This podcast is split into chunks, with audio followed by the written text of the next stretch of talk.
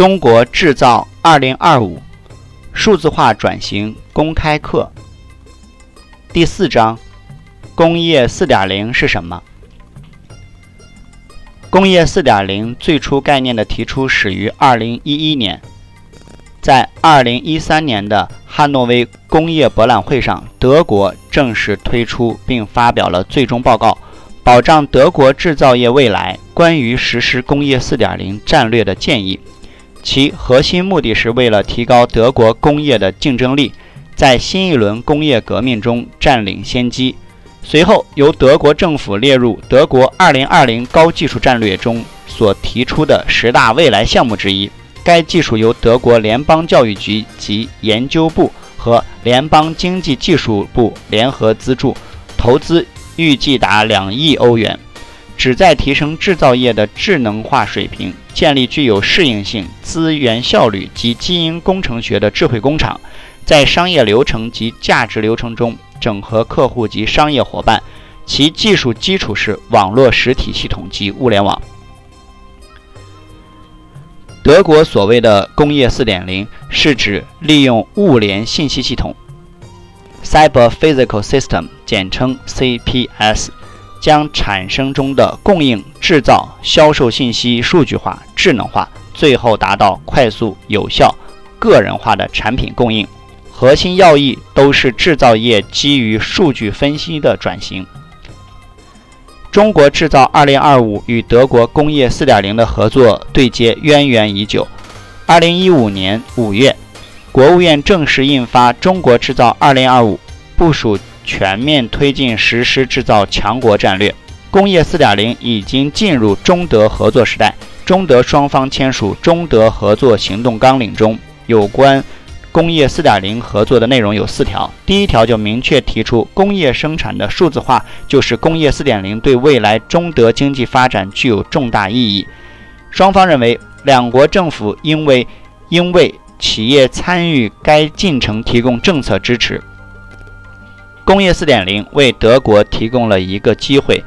使其进一步巩固其作为生产制造基地、生产设备供应商和 IT 业务解决方案供应商的地位。德国工程院院长孔寒宁教授如此评价工业4.0。德国学术界和产业界认为，工业4.0概念是以智能制造为主导的第四次工业革命。或产革命性的生产方法。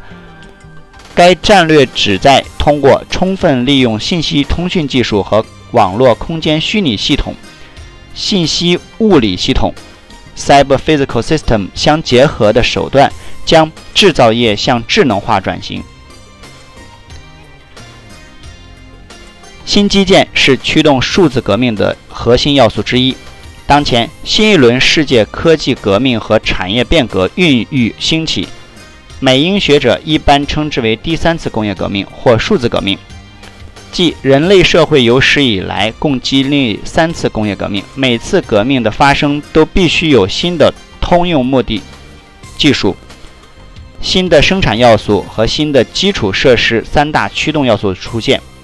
基础设施对经济社会、人类发展的重要作用不言而喻。十八世纪六十年代，以蒸汽机改良为标志，第一次工业革命在英国发生。工业革命是以机器取代人力，以工业化生产取代个体工厂手工生产的一场革命，技术革命。蒸汽机成为新的通用目的技术，机器设备等物资资本在继土地和劳动之后，成为新的生产要素。蒸汽机成为应用于轮船和火车，促进航运的发展，使铁路成为新的基础设施，开启了近代运输业。十九世纪下半叶，以电和内燃机为标志的第二次工业革命在德美两国率先发生。随着资本所所有权与经营权日益分离，企业家从劳动中脱颖而出，成为一个新的群体，企业家才能开始成为独立的生产要素。这个时期，电网和管道运输日益普及，以适应高速发展的城市需求，并成为新的基础设施。在交通方面，内燃机促进了汽车和飞机的诞生，高速公路和通用航空成为新的基础设施。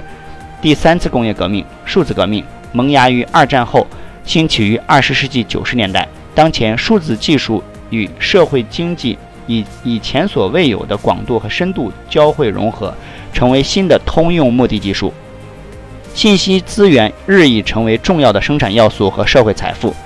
党的十九届四中全会首次提出将数据作为生产要素参与收入分配。习近平总书记指出，要构建以数据为关键要素的数字经济。数据成为新的生产要素，以 5G 为代表的信息基础设施成为数字经济时代的新型基础设施，成为数字经济发展的战略基石。工业4.0是以智能制造为主导的第四次工业革命。工厂将生产设备、无线信号连接和传感器集成到一个生态系统平台中，这个生态系统可以监督整个生产线。流程并自主执行决策。该系统利用了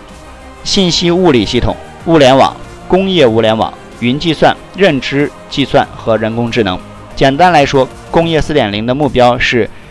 自然资源从开采收集，直到生产成为商品进入流通领域这一过程的劳动中，尽可能通过智能系统自动化进行。以往几次工业革命中，人所起到的作用，在工业化4.0中将被大幅淡化，智能制造将成为主流。这一过程中所涉及的技术，对数字化转型感兴趣的朋友，可以关注 WeChat 或喜马拉雅，账号都是 ber 幺二零五，欢迎交流探讨。工业1.0是机械制造时代，即18世纪引入的机械设备制造时代，大概时间是18世纪60年代至19世纪中期。以机械化为基本特征的第一次工业革命爆发，人类社会进入工业时代。机器设备这一物资资本成为决定经济社会发展的第一生产要素，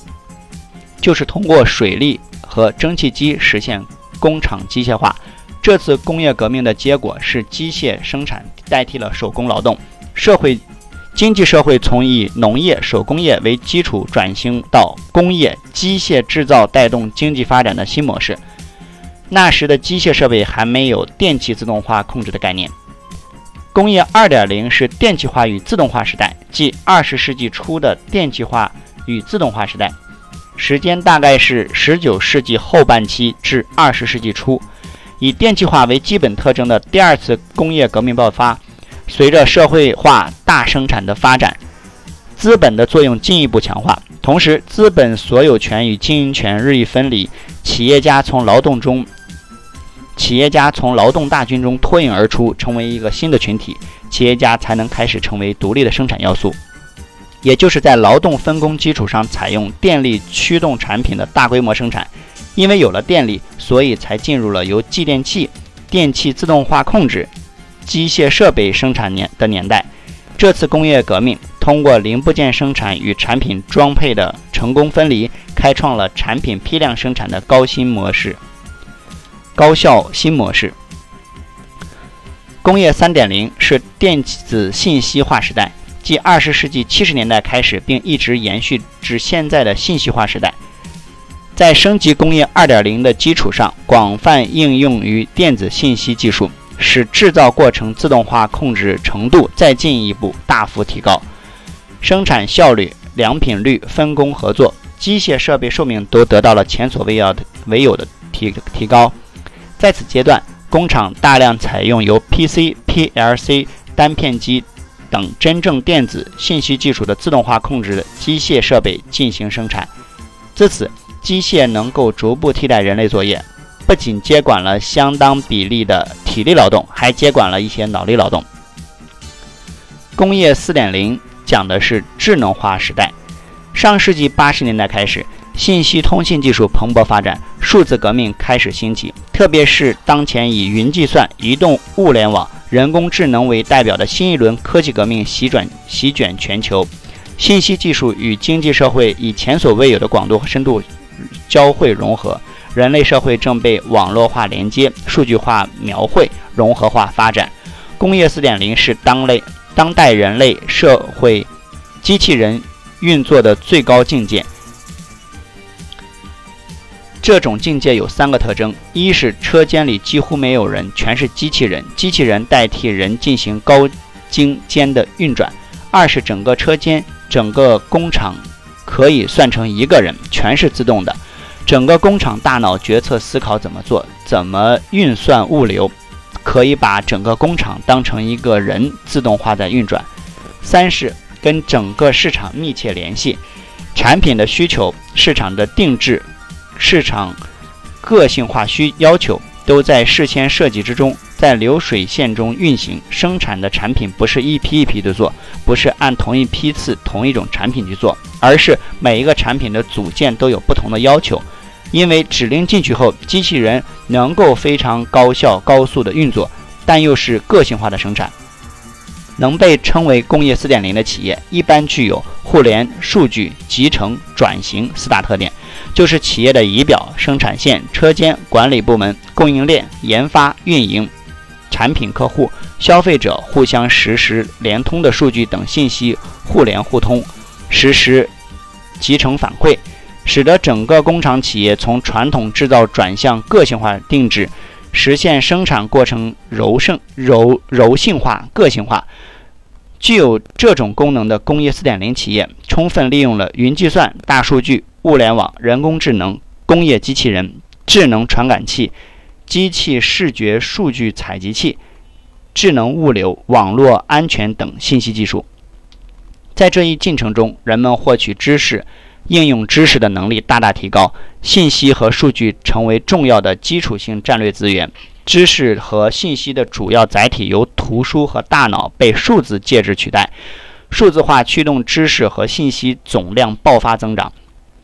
知识和信息的充分挖掘和有效利用，推动了诸多领域重大而深刻的变革，极大改变了人们的生产生活和消费模式，对经济发展、社会生活和国家治理产生着越来越重要的作用。正如二十国集团数字经济发展与合作倡议中指出，数字化的知识和信息作为关键生产要素，推动人类社会进入全新的数字经济时代。知识和信息并不是一开始就成为生产要素的，它们在生产中的作用是随着生产力的发展而不断增强的。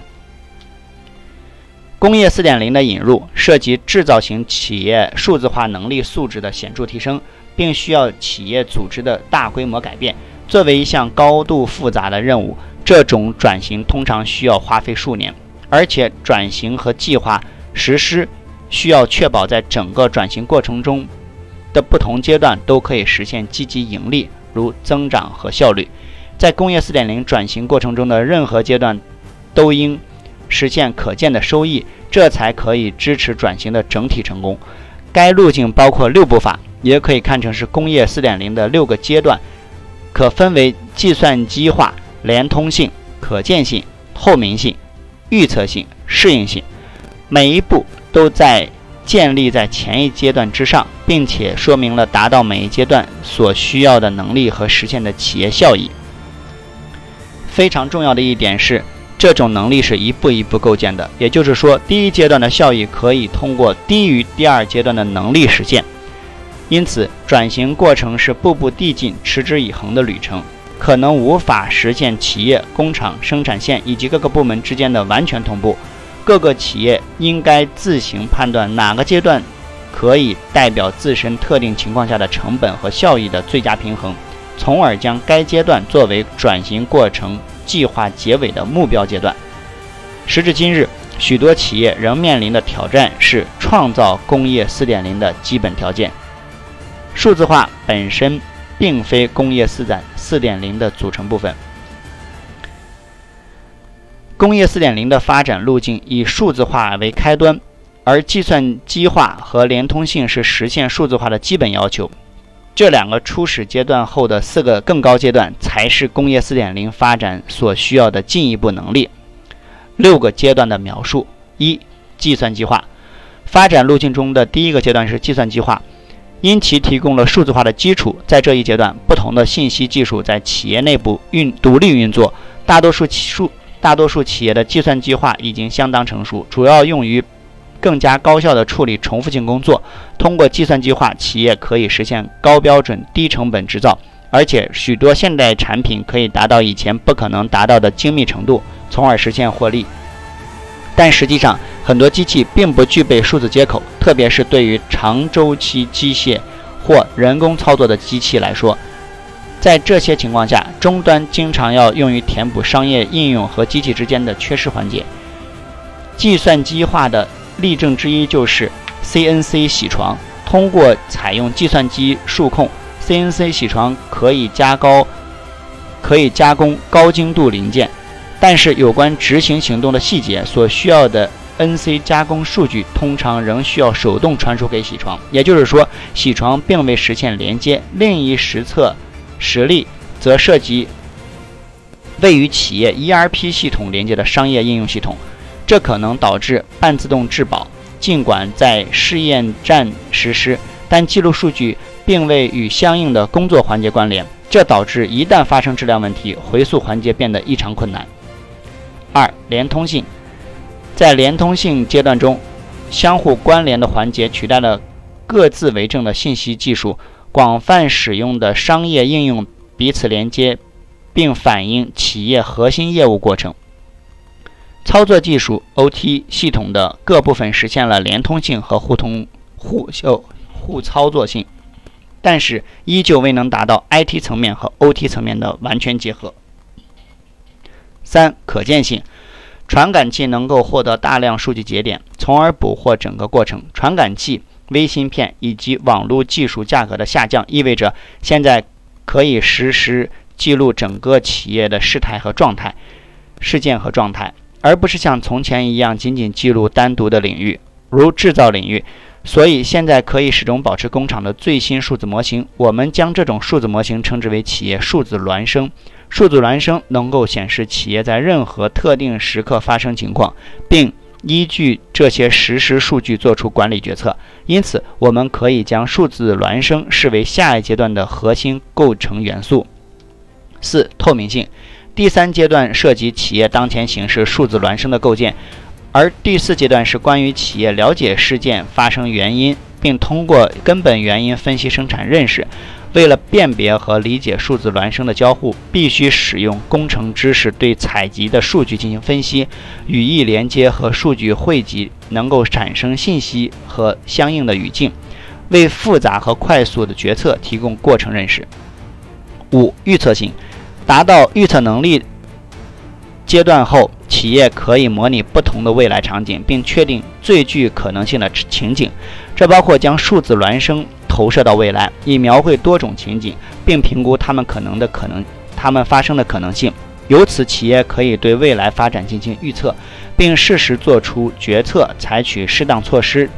然而，具体措施还是需要人工执行。因此，较长的前置时间有助于限制消极影响，减少突发状况或计划变动等引起意外事件，可以实现更为有效的经验。例如，通过预测能力，可以在承运人失职等反复出现物流问题发生之前，对其进行标记，并通过更换承运人防止此类问题发生。六、适应性预测能力只是自动化行为和自动化决策的根本要求，而持续适应性则使企业能够向 IT 系统下 IT 系统下放适当决策，以便 IT 系统尽快适应变化多端的经营环境。适应。程度取决于决策的复杂性和成本收益比。通常，最佳方法是实现单独过程的自动化，因此应调查自主重复性操作的基本可行性。That's all.